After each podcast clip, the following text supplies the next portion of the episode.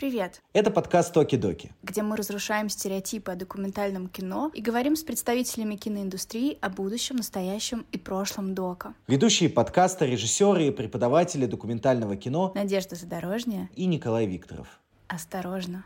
Подкаст бесповоротно влюбляет в док.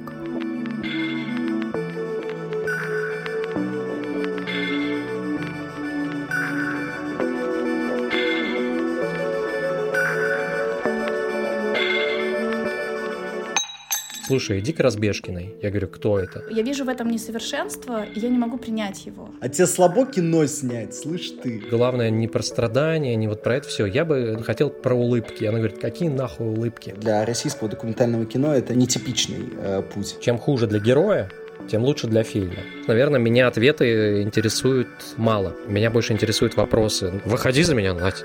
Подожди, я еще не развелась. Ну что, погнали, давайте, все.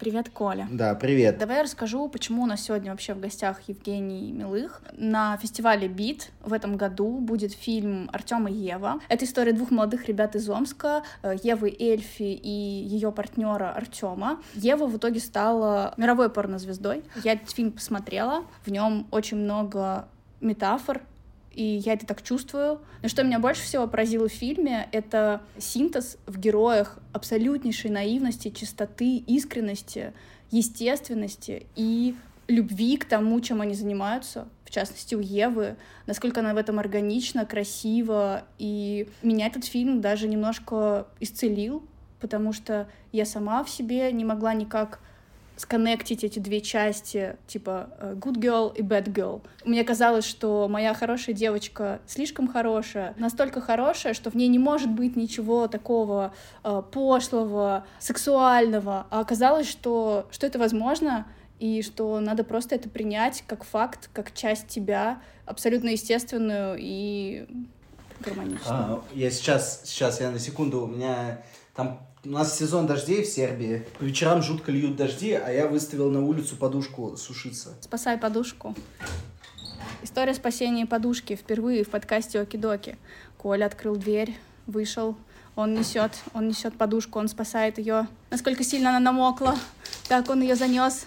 Еще, Еще не намокла. намокла. Там, там уже гремит. Спасение подушки уже... прошло успешно. Там гремит гром уже, но еще не, не начался дождь. Кстати, меня может отключить во время нашего разговора, потому что э, здесь бьют молнии в линии электропередач. В комнате, когда это происходит, резко вот так начинает весь свет, короче, моргает, вырубается полностью весь свет. Это происходит во время грозы, не знаю, раз минут в 20. А еще это кажется не очень безопасным для ноутбука. Но очень романтичным. Да, просто это очень дорого может стать.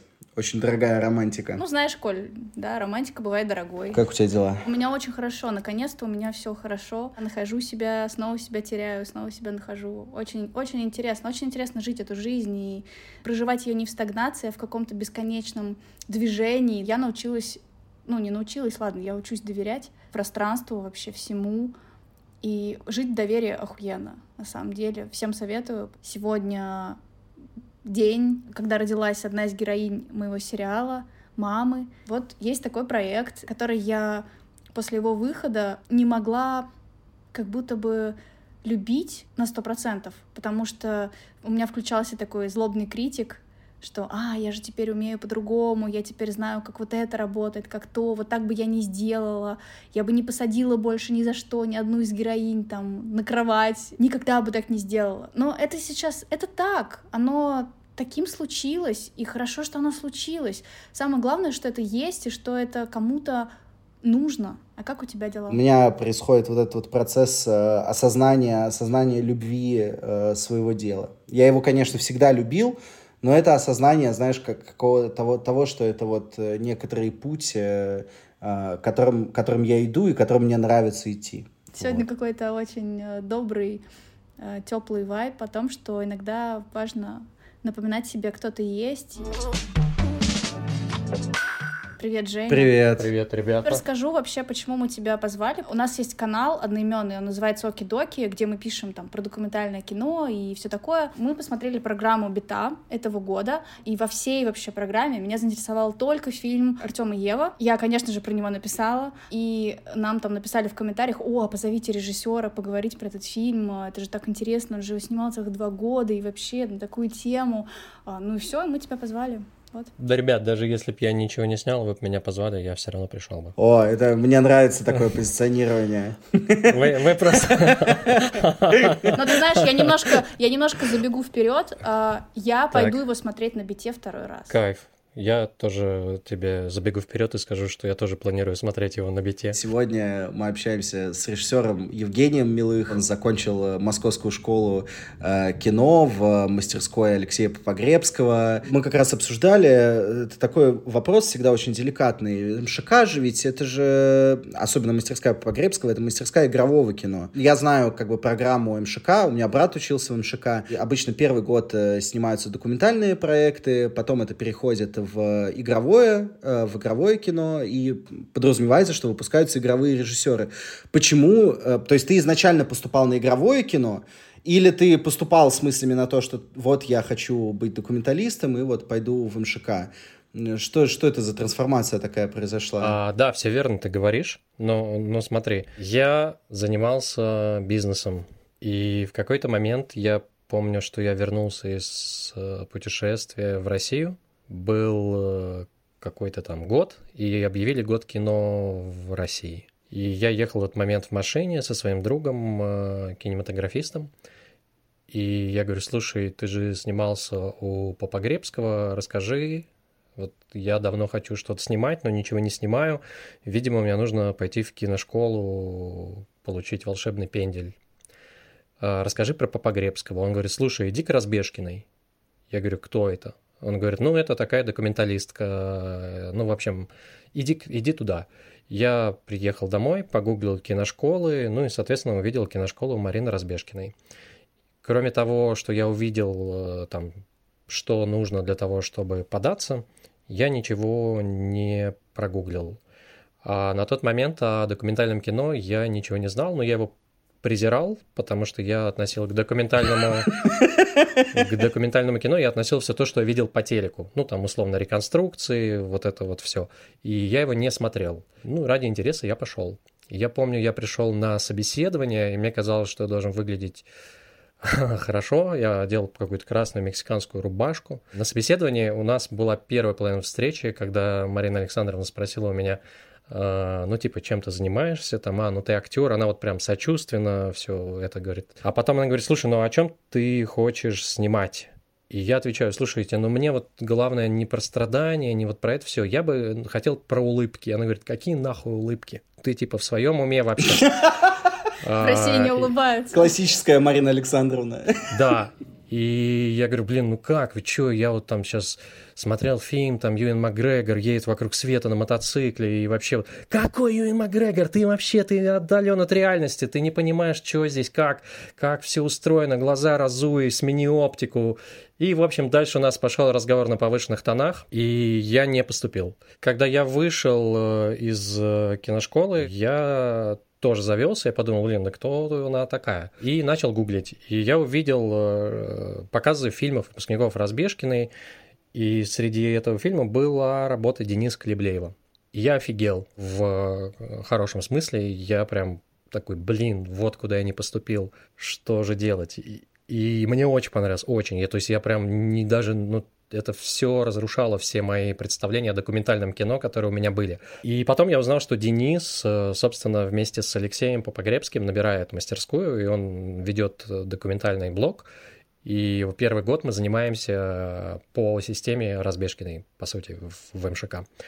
И я тогда э, точно понял, что я хочу теперь туда, и что я хочу вот снять этот э, до- док, хочу снять, ну там, не просто провести время э, в МШК в ожидании игровых этюдов, а вот мне именно загорелось теперь доказать себе и, возможно, Марине Александровне, что, ну, в общем, во мне заразилась вот эта искра после той встречи, И вот так я пришел в МШК, и так все закрутилось. Но ты прав в том, что да, я про игровое кино поступал, и, в принципе, сейчас игровое кино я тоже э, готовлюсь снимать и хочу снимать. Но для меня это разное. Ну, то есть для всех, наверное, это разное. Если говорить, наверное, про док и про игровое, для меня, ну, там, игровое — это долго, дорого, и ты не один, да?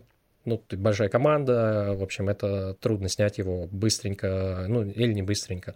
Я док рассматриваю как не знаю, как каникулы, как командировку. Вот э, ты условно готовишься, все что-то идет к херам, и ты такой берешь камеру и такой, а не поехать ли мне сейчас там вот просто на месяц куда-то затихариться и снять док. Ну вот, собственно, сейчас я вот с вами разговариваю, вот у меня сейчас точно такая же история. Три дня назад я решил уехать на каникулы с доком. А фильм, про который ты говоришь, это «Странные частицы» Дениса Клеблеева? Да, да. Нет, «Странные частицы», знаете, это надо посмотреть, это, это, это невероятно. Я займусь э, сегодняшней ночью этим. Мне очень нравится, как у тебя гром гремит, Коль. Это пиздец, как красиво. Я в Сербии нахожусь, и у нас сейчас идет сезон дождей. Ага. Каждый вечер э, льют э, безумные ливни, и, э, собственно, собственно, гремит гром, и может даже произойти так, что меня может отключить в один момент. Но уж, э, ладно, как бы ничего, ничего не поделать. Поэтому, если вдруг меня отключат, э, вы не серчайте, это сезон дождей в Сербии.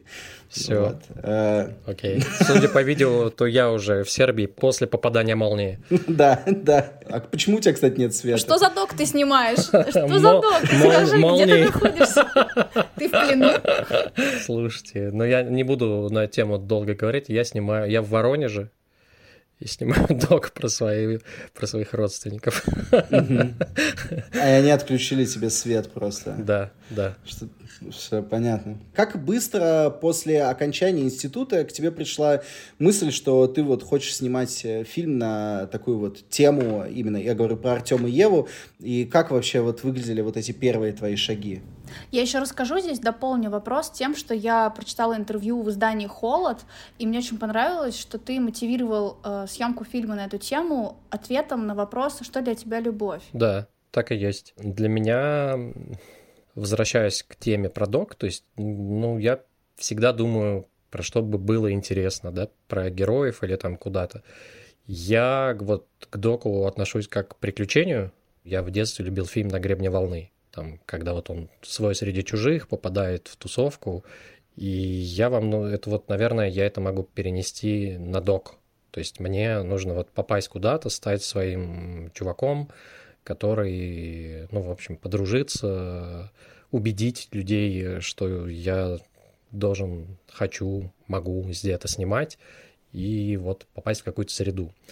А по поводу истории про ребят из порноиндустрии. Мне было это интересно всегда. Во время учебы я хотел туда, но тогда я не нашел, не встретил героев, и была другая история, и я про эту забыл. Что меня туда завело, действительно, я отвечал на себе, вопрос, себе на вопрос, э, что такое любовь и как это может происходить э, у людей, где вроде бы это все находится такой непонятной э, большинству людей да, зоне. Там люди снимаются в фильмах для взрослых, и как у них это выглядит, когда они приходят домой и общаются с детьми, или там кто-то готовит ужин кому-то и спрашивает, как у тебя там дела на работе. И, в общем, я размышлял, а как у этих людей, вот э, что, как они общаются, как они живут вне индустрии и что, как они для себя определяют любовь. И вот этот вопрос, он э, меня увлекал изначально. И с этим вопросом я заходил э, туда, куда заходил. А мне интересно, ты на него ответил? Я на него не ответил, потому что с этим вопросом я начинал. А дальше все ушло в другой вопрос. И, соответственно, это была точка входа для меня. То есть бывает, знаешь, что ты заходишь с вопросом, а, что такое любовь, а выходишь э, с вопросом, что, ну, там, что это история взросления, например. Но, но забегая тоже, ты на него ответил, ты знаешь, наверное, меня ответы интересуют мало. Меня больше интересуют вопросы. Ну, то есть это какая-то риторическая, риторическая вещь больше. И на него, наверное, нет ответа, или ответ меняется с годами, каждый день, каждый на него дает э, разный ответ. Сегодня я не знаю, что такое любовь.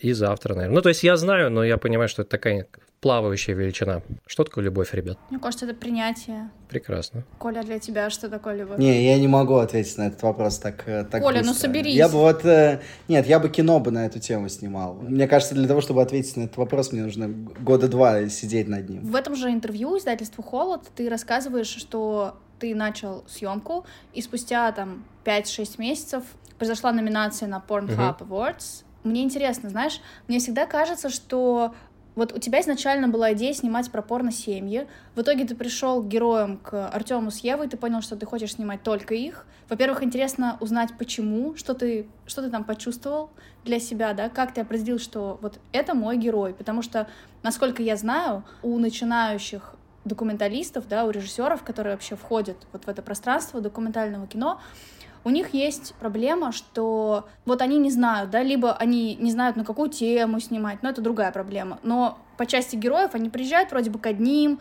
и те не особо раскрываются, они думают, а мои ли это герои или не мои, а может быть мои герои совсем другие, они идут к другим людям, и вот такое хождение по людям, такое вот непонимание, да, где остановиться, где мое, где не мое, ну бывает такое у людей, не так часто, но бывает, случается.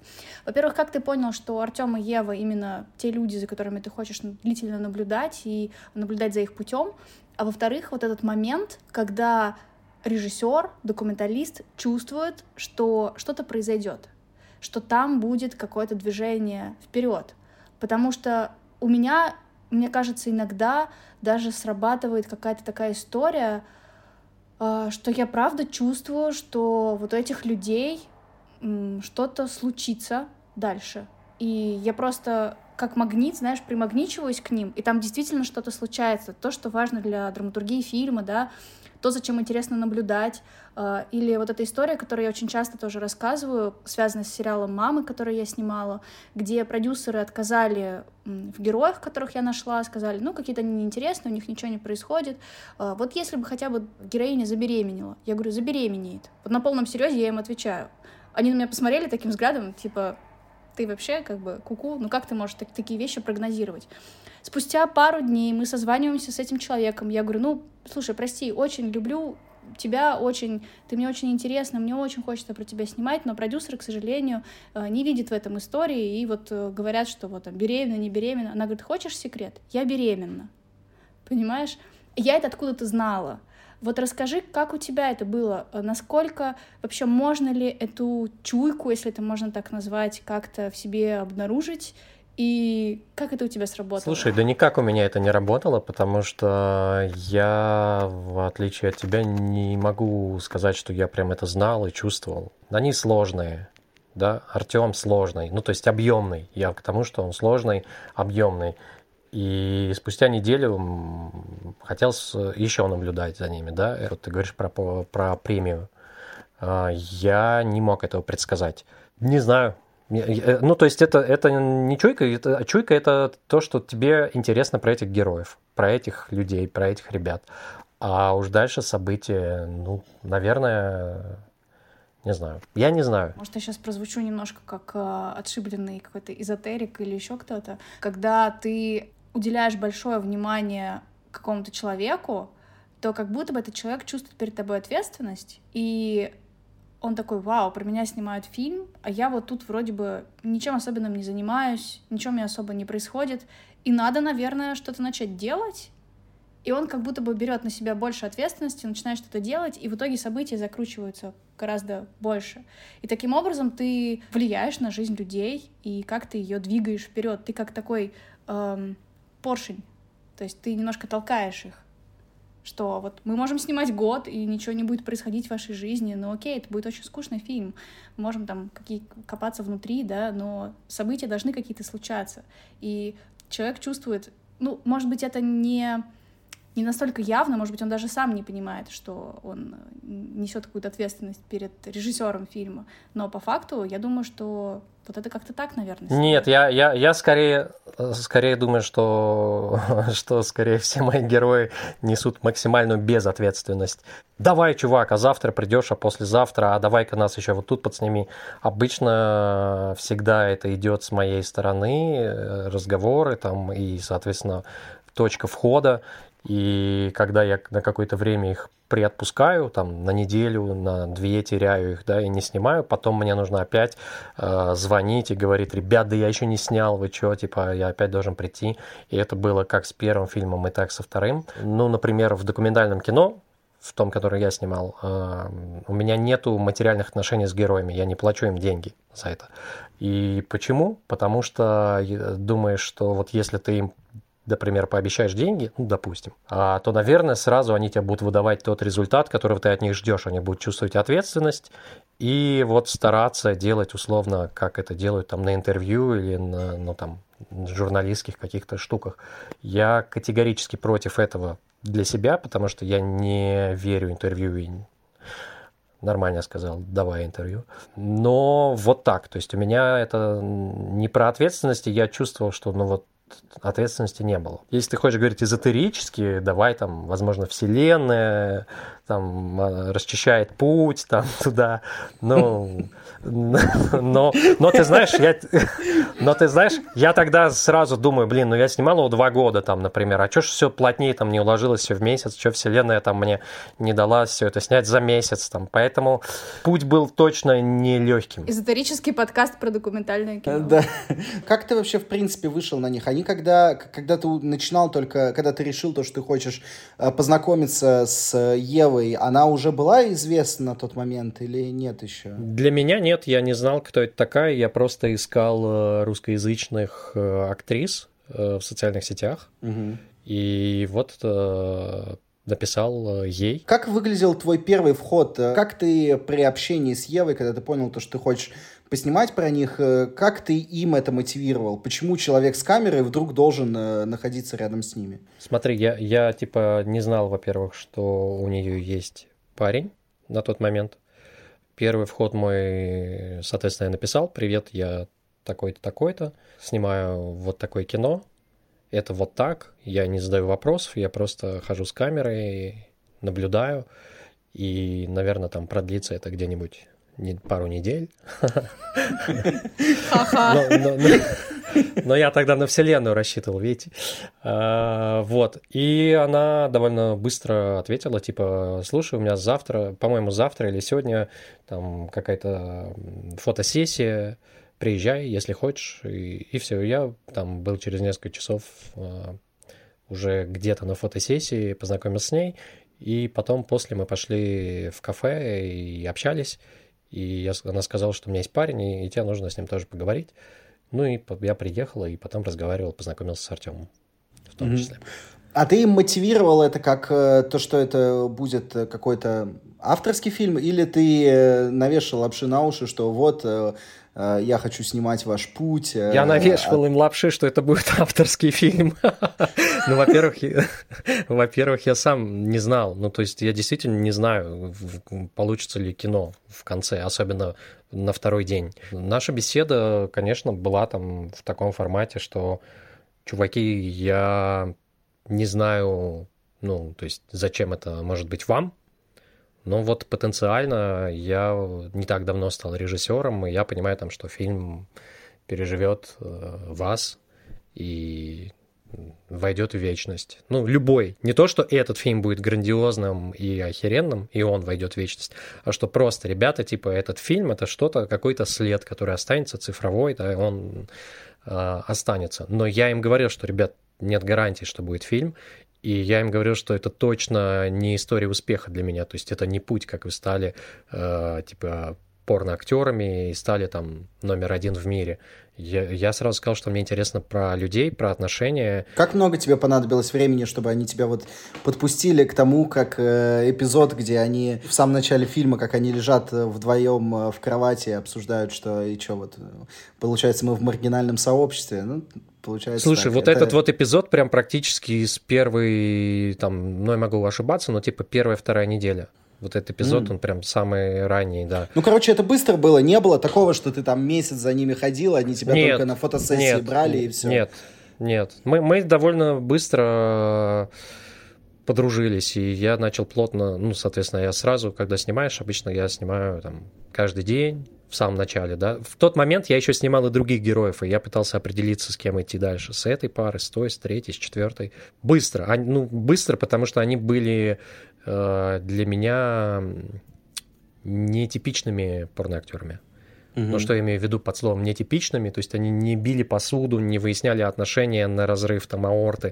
То есть когда я там раньше представлял, там, как это выглядит, что это какие-то большие мускулистые парни, э, там такие самцы, которые выясняют отношения э, громко и так далее. И я увидел, что это какие-то интеллигентные ребята, думающие, в общем, и это меня подкупило. Угу. Ты говоришь, что, что Артем объемный. У меня есть внутреннее ощущение, то, что э, с Артемом могло быть сложно работать. Сто процентов. Были ли у него какие-то вопросы вообще к тому, что да нафиг это надо вообще? Че ты вот ходишь здесь, все, иди, Каждый иди кофе попей. съемочный день.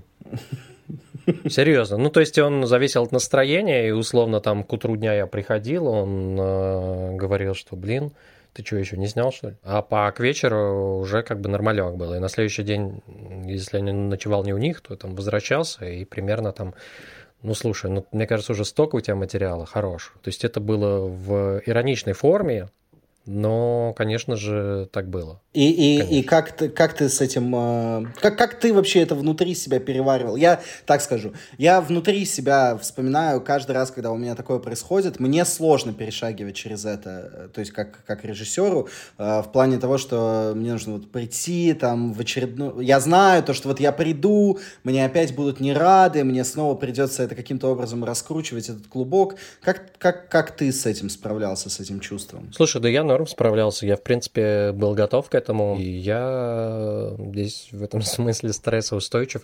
Ну как, ну даром убеждения, ну, ну mm-hmm. словами справлялся. Иногда привязывал Артема к батарее и заставлял э, сниматься. Ну, ну, в смысле, смотри, я, как повторюсь, я не платил им денег. А, то есть это была штука, когда мы просто договорились. Я сказал, чуваки, вот, вот такой путь я хочу пройти. Сколько он продлится, не знаю. Вы готовы? Они такие, ну вроде да, интересно. Но никто не знал, что он будет два года.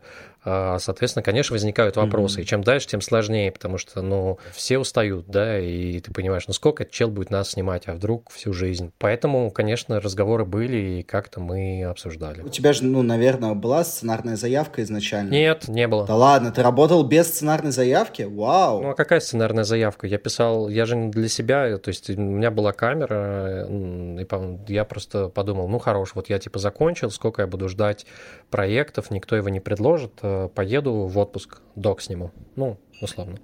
Угу. А, ну и все, и я написал там людям, и дальше приезжал с камерой. Я снимал э, без продюсеров первые три месяца.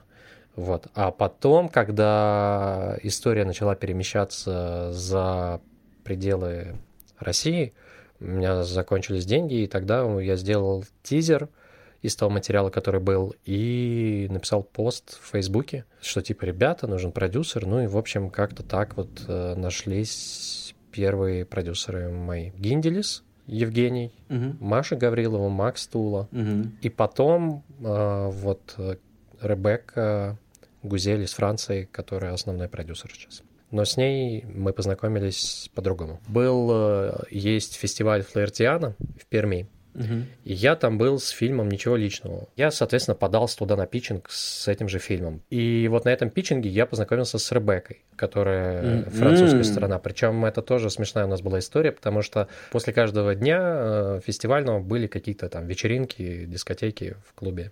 И я помню, что после моего показа я выпил, и танцевал.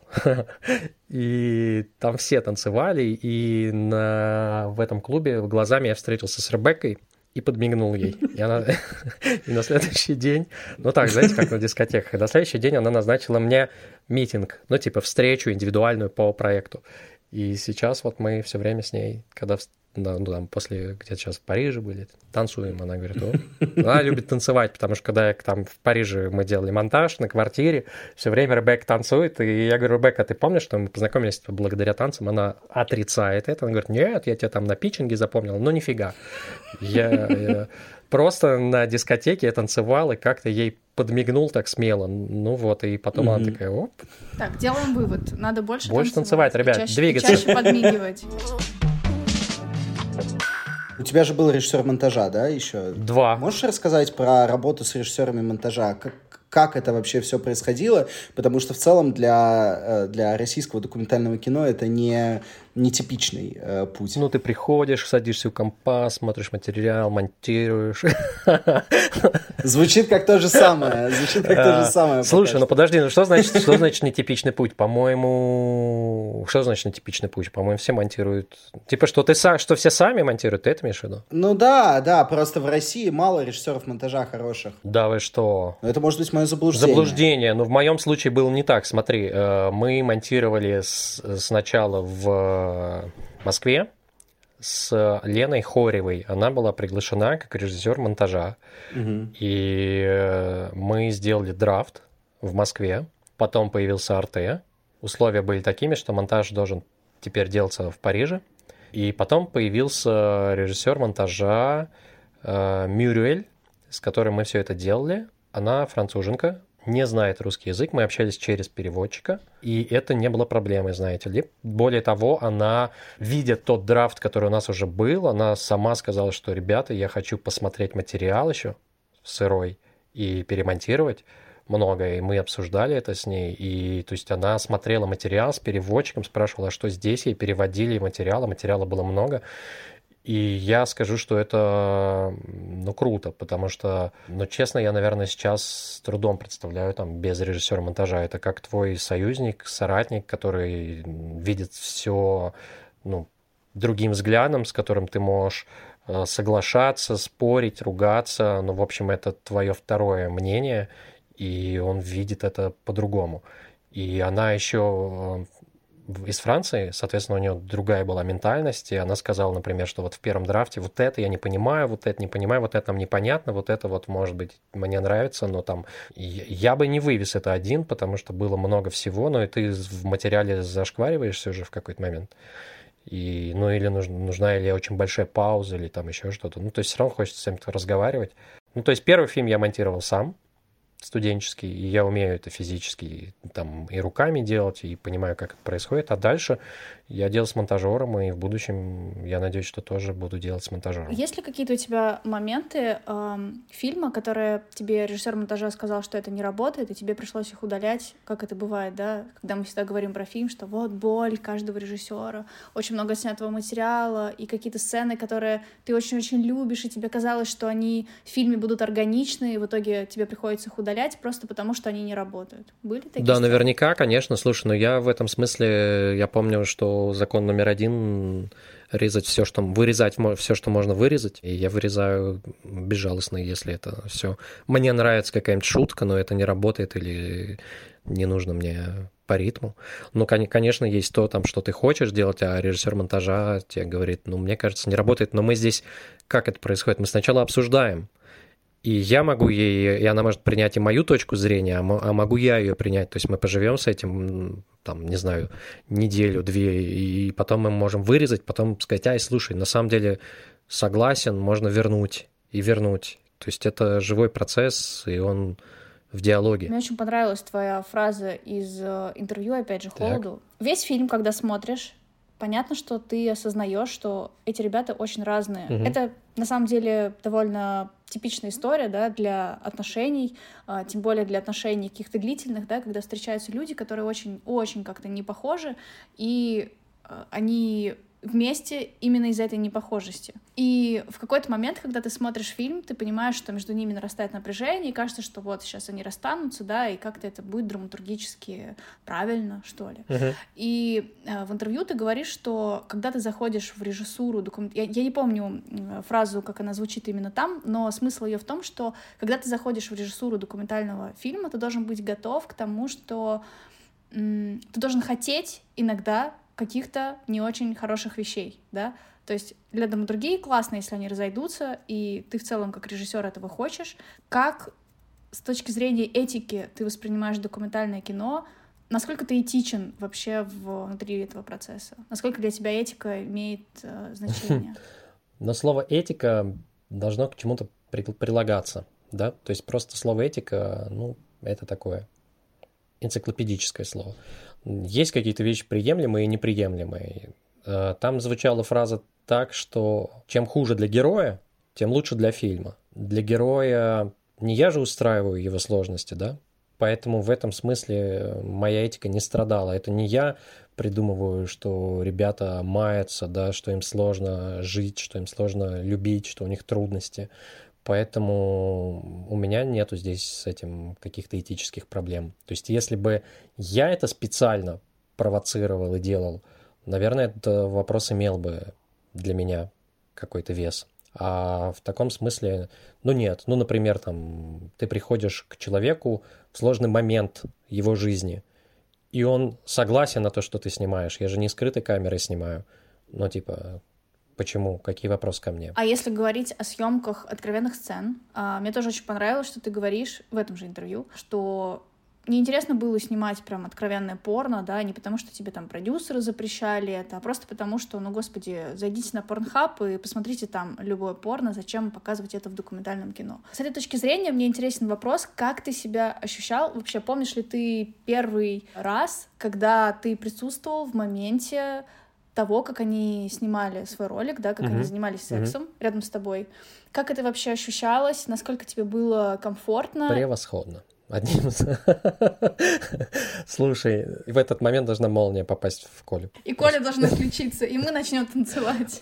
И я подмигну тебе, и ты будешь продюсером моего следующего фильма. Как ощущалось? Некомфортно. Ну, конечно, потому что раньше я никогда такого не снимал. Но когда ты включаешь э, камеру, ты смотришь в объектив, и, соответственно, ты начинаешь э, настраивать фокус, диафрагму, выставлять там Э, глубину резкости, и ты переключаешься на работу. Касаемо почему там про сцены их секса, меня они не интересовали. Я сразу ребятам это говорил, что ребята, типа, ну, меня не интересует порно. Ну, то есть меня, вы в этом мире живете, это как бы ваш фон, да, а от него не избежать и не нужно там бежать, но, типа, сам процесс физический меня, типа, не интересует. Меня интересует эмоциональное состояние до, после, возможно, во время и я фокусировался на лицах, в основном во время, да, на каких-то, на их лицах.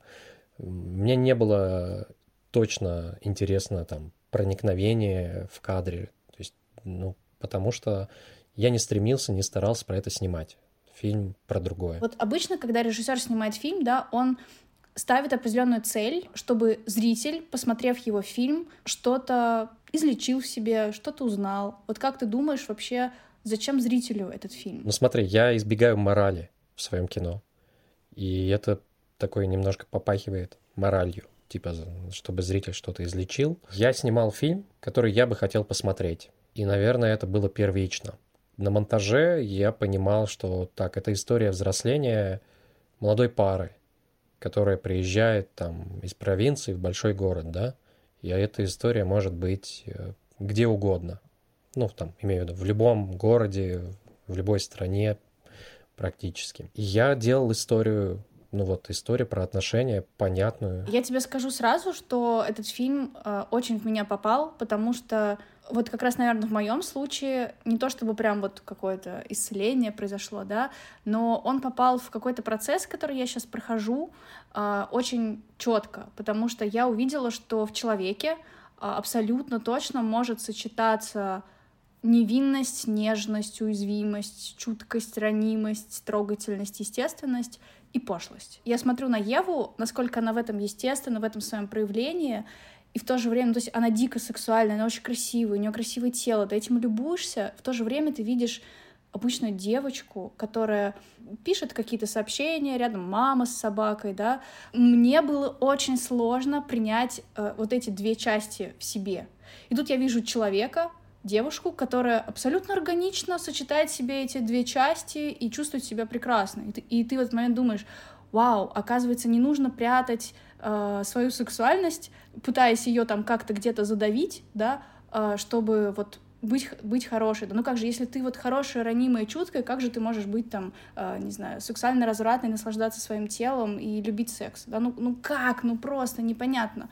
Этот фильм как будто сложил какие-то пазлы в моей голове, что можно? Так можно? Это окей, okay, it's okay. Ну, типа, для меня это было вау эффектом. Поэтому все-таки это работает. Мне очень нравится эпизод э, в фильме, когда Артем э, рисует э, стрелочки маркером на теле у Евы и пишет надпись «слат», и Ева говорит, ты уже там написал «слут», вот еще можно «бич» написать. И это звучит абсолютно не, не сексуально, как бы это звучало. То есть это, это звучит как-то как, ну, просто вот они сидят вдвоем и какую-то аппликацию, какую-то поделку делают, которая потом э, станет известным э, порно-роликом. Это Они ужасно милые, Потрясающий очень эпизод, милые. очень мне нравится. Это, это правда, да. это те герои, которые не похожи на там порно-звезд, и в этом, конечно, очень большая прелесть этого фильма. Спасибо говоришь, что ты провоцировал, если я правильно помню, э, в каких-то моментах диалоги, да, какие-то разговоры. Вообще нет. Нет? Не провоцировал? Вот в этом фильме нет. О, вау. Там просто некоторые диалоги выглядят, как будто бы ты такой, а поговорите вот об этом. Да, меня обвиняют в этом, э, что фильм выглядит как художественный. Но, но там есть один момент, постановочный кадр. Дача, домик, когда они на втором этаже целуются. Я попросил, то есть это было, они там делали, я не снял это, я сказал, ребят, можете туда, пожалуйста, залезть. Я не противник провокации, ребят, я, я наверное, провокатор, по натуре своей точно провокатор. Я просто... Но есть разные методы, да, фильмов, которых ты снимаешь. И вот на этом фильме я не вмешивался. На другом буду вмешиваться. Ну, то есть это зависит от э, того, от того, что ты хочешь в данный момент пробовать, делать, про кого, про что. Но опять же, слушайте, ну, наверное, не бывает, вот я сейчас, смотрите, пример чистого наблюдения. Два человека сидят за столом, и от того, где ты станешь, ну, например, один выход из, из э, один выход в туалет вот из этой из этого пространства. И вот станешь ты, перегородив туалетную дверь, ты как будто провоцируешь, нету выхода из этой комнаты. С камерой ты стал и стоишь. Если ты стоишь в стороне и открываешь, это другое. То есть ты все равно какими-то своими даже положением мизансценическим с камерой ты влияешь так или иначе. И это считается провокацией? Ну, наверное, можно это считать. Ну, то есть это же все равно есть э, некая манипуляция. Именно вот это и доказывает то, что кино не может быть объективным. Я не стремлюсь к объективности в кино. Но это невозможно, потому Ее что... не существует.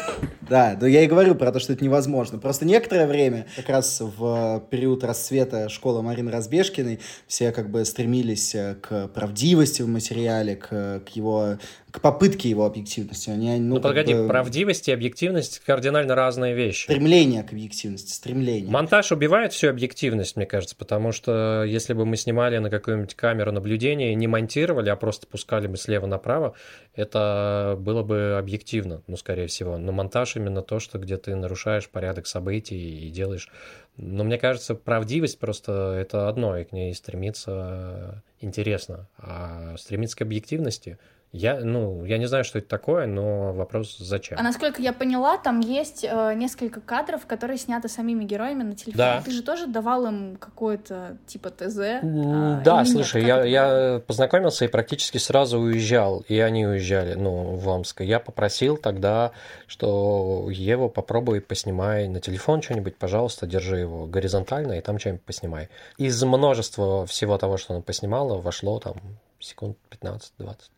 Ладно, до минуты. Да, мне казалось, что больше, когда вот они читают объявления. Это я. Да, а мне казалось, что они просто телефон поставили и снимают. Не, не, нет, это я снимаю. Там есть только там, где они сидят без Артема, и она язык делает э, такая. Вот а, так. да, это да, вот, да, да. Это с телефона, она сама меня там а не ты умеешь так делать язык? Я не умею. Блин, ты так эротично это делаешь, что сейчас уже с эзотерического подкаста мы перейдем. Выходи за меня, Надь. Подожди, я еще не развелась. Сейчас у меня процесс. А ты в Москве процесс. сейчас? Я просто ищу героиню для нового фильма. Мне кажется, я, я третий лишний. Я был бы не против, чтобы молния ударила вот прямо сейчас. Давайте вернемся к языкам.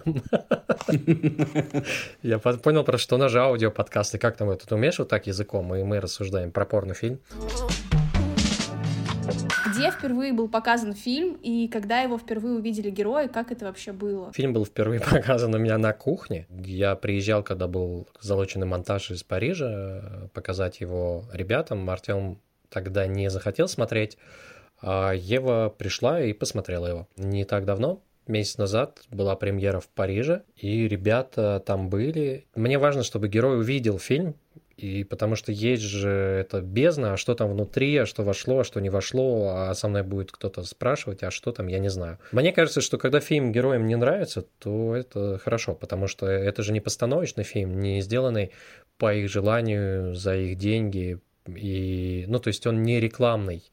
И это трудно смотреть фильм о себе, но это мучительно. Я не представляю, если бы там кто-то меня снимал, а потом я пришел, посмотрел, сказал, блин, кайф, кайфец вообще прям офигенно. Какой я клевый. Да, мне кажется, что когда ты смотришь такой фильм, то ты видишь очень много себя со, с недостатками, тем, каким бы ты ни хотел себя видеть, мерзкое ощущение, если честно. Поэтому я даже не особо акцентируюсь там, ребят, ну чего там, вам понравился фильм? Я, мне кажется, что таких разговоров у нас не было. Я не представляю посмотреть фильм о себе. И чтобы я сказал, офигенно. Ну нет, такого не будет. Коля, ты бы посмотрел фильм о себе? Не, тоже нет. Ты говорил вначале, что у тебя было такое восприятие документального кино, как э, чего-то очень странного, непонятного. Очень понятного и очень не странного. Просто такого постановочного, реконструкционного, там, интер... где говорящие головы говорят. Да, да, с говорящими головами, что это что-то такое скучное, простое, примитивное. А как у тебя изменилось восприятие документального кино после того, как ты снял документальный фильм, и сейчас ты снимаешь следующий, значит, что-то произошло? Ты какую-то магию почувствовал? Я влюбился вот в, такой, в такие фильмы, да, способ. Не телевизионные документальные фильмы. А когда я заканчивал, закончил Артема и Еву, я решил, что, бля, я больше не сниму документальный фильм, потому что это долго, дешево, ты себе не принадлежишь. Прошло какое-то время, и я опять такой, блин, ну, то есть это как хочется, можно, интересно, а почему бы нет? Не могу сказать, что вот прям я буду заниматься там только документальным кино, я, я не знаю. Я не знаю, я, я хочу и буду заниматься кино, но с игровым у меня сейчас больше планов и каких-то движений. Насколько для тебя вообще терпимо и приемлемо непредсказуемость? Почему я спрашиваю? Потому что Наталья Мещанинова в одном из интервью сказала, что она больше не хочет снимать документальное кино, потому что оно такое супер непредсказуемое, непонятно, получится ли фильм, как много уйдет времени на его съемку, может быть, герои в итоге вообще там пошлют тебя куда подальше, скажут, мы больше не хотим, да, но в этом, правда, очень много непредсказуемости. Пугает ли тебя эта непредсказуемость, или она, или она, наоборот, тебя как-то не знаю, манит, вдохновляет. Ну, смотри, все, что я тебе сказал до этого, почему я зарекся его снимать на тот момент, именно по этим же причинам. Долго, безденежно, мучительно твоя личная жизнь рушится, ты зависишь от звонка своих героев, и, и ты не знаешь, когда и чем это закончится. Ты ждешь финала. Мы же все ждем финала. То есть ты такой вроде снял всего много, а чем закончить? И, и типа ты ждешь финала. И это пугает точно. Но это и манит тоже, потому что вот сейчас я с вами разговариваю, и вот камера лежит рядом, и я сегодня снимал, потому что прошел какой-то период времени, и я понял, что я соскучился, и я хочу взять без команды камеру в руки и вот отправиться в путешествие.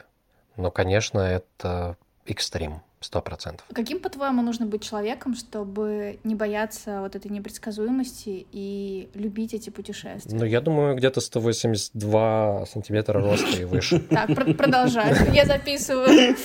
Ты попадаешь в эту категорию? А какой у тебя рост? Нет, у меня 172 всего лишь. Прости, пожалуйста. Все, ладно, тогда 172. А на самом деле, ну, это такой абстрактный вопрос, каким нужно быть человеком. Ну, нужно быть, э, любить вот этот вот процесс и любить кино.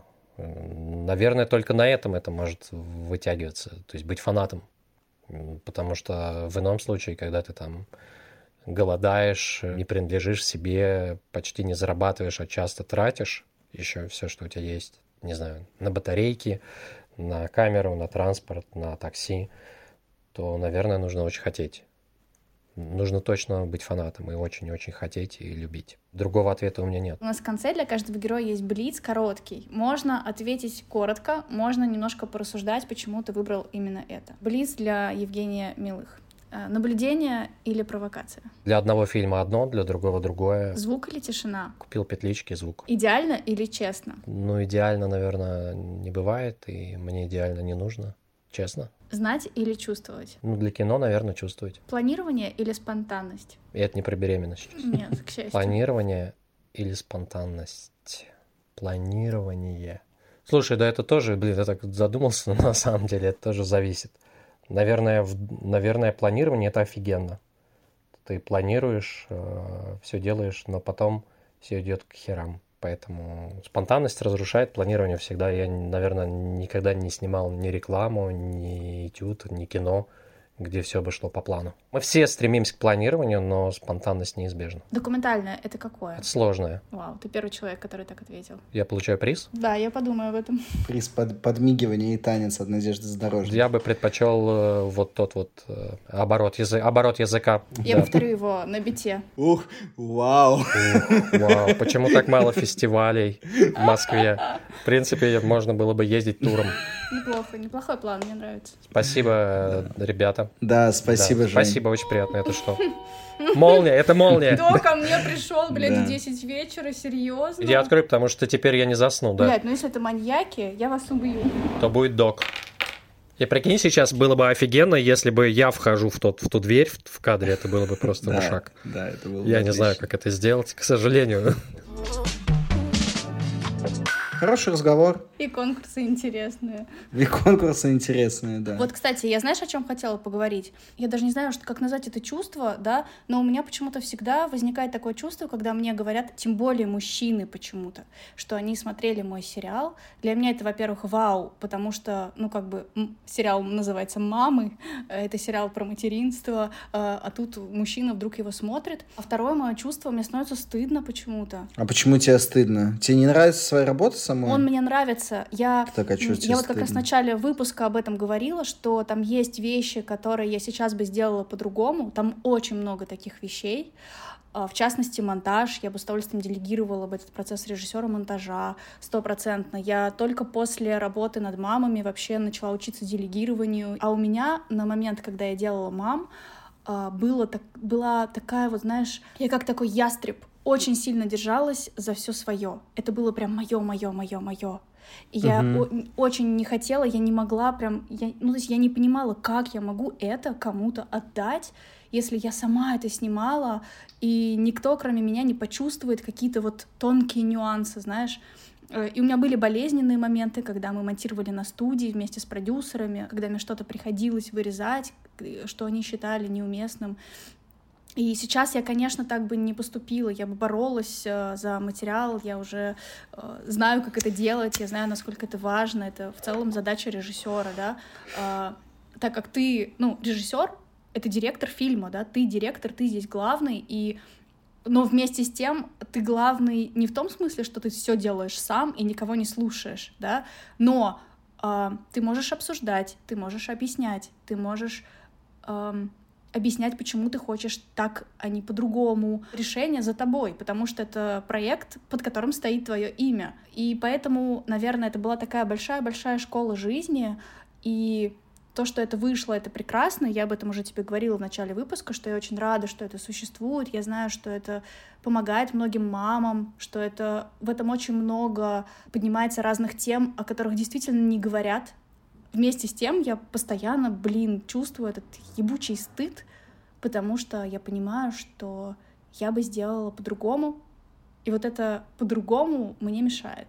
Я вижу в этом несовершенство, и я не могу принять его. Мне кажется, что для этого надо больше снимать. Я однажды это понял очень клево. В плане того, что когда ты снимешь следующий фильм, то предыдущий фильм будет неплохим результатом, а просто типа предыдущей ступенькой. Вот, и все, да. и все, и ты как бы закрываешь тогда это, потому что невозможно снять первый фильм хорошо.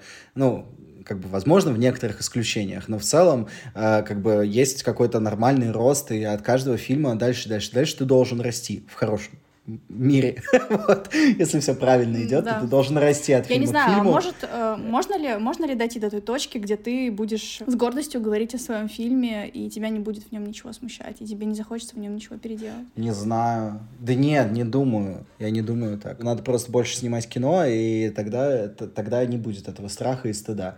Вот, потому что будешь знать то, что каждая твоя работа, она в твой настоящий момент. У меня вот, например, другая есть проблема. Я когда Чермет выпустил, я думал, что, блин, я в него так много сил вложил, ты бы знала. Это просто я, ну, я физически просто умер. Э, в, именно не ментально, а физически. То есть у меня тело просто начало отказывать уже под конец фильма, потому что я вложил в него все свои силы.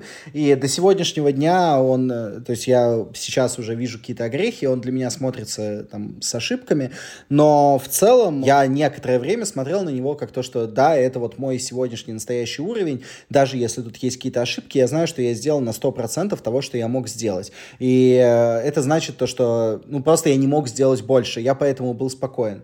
Но долгое время после этого я не начинал ничего снимать, потому что я думал, блин, ну надо же ведь обязательно снять лучше. И у меня был вот этот вот внутренний конфликт, а тут сейчас я начал снимать, и, ну, там периодически просто какие-то этюдики снимаю. Снимаю какие-то этюдики и вижу, что изображение стало лучше, и звук стал лучше, и истории стали мне проще даваться, мне проще строить драматургию, а, мне проще найти тему, там, начать говорить с героем. Я уже абсолютно не переживаю, когда люди мне говорят, э, да что ты меня снимаешь, не снимай меня. А, вот когда я снимал Чермет, меня это парило. Сейчас меня это вообще не парит. Вот, и я понимаю то, что как бы рост идет, и вот сейчас по-хорошему по вот я нахожусь в том периоде, когда вот надо новый фильм сделать и зафиксировать вот сегодняшнюю точку. Вот, а потом через несколько лет еще одну точку зафиксировать. Тогда это, по идее, не должно вот к таким проблемам приводить. Поэтому, Надя, я тебе предлагаю, э, давай челлендж, э, снимем по фильму. Давай, давай забьемся.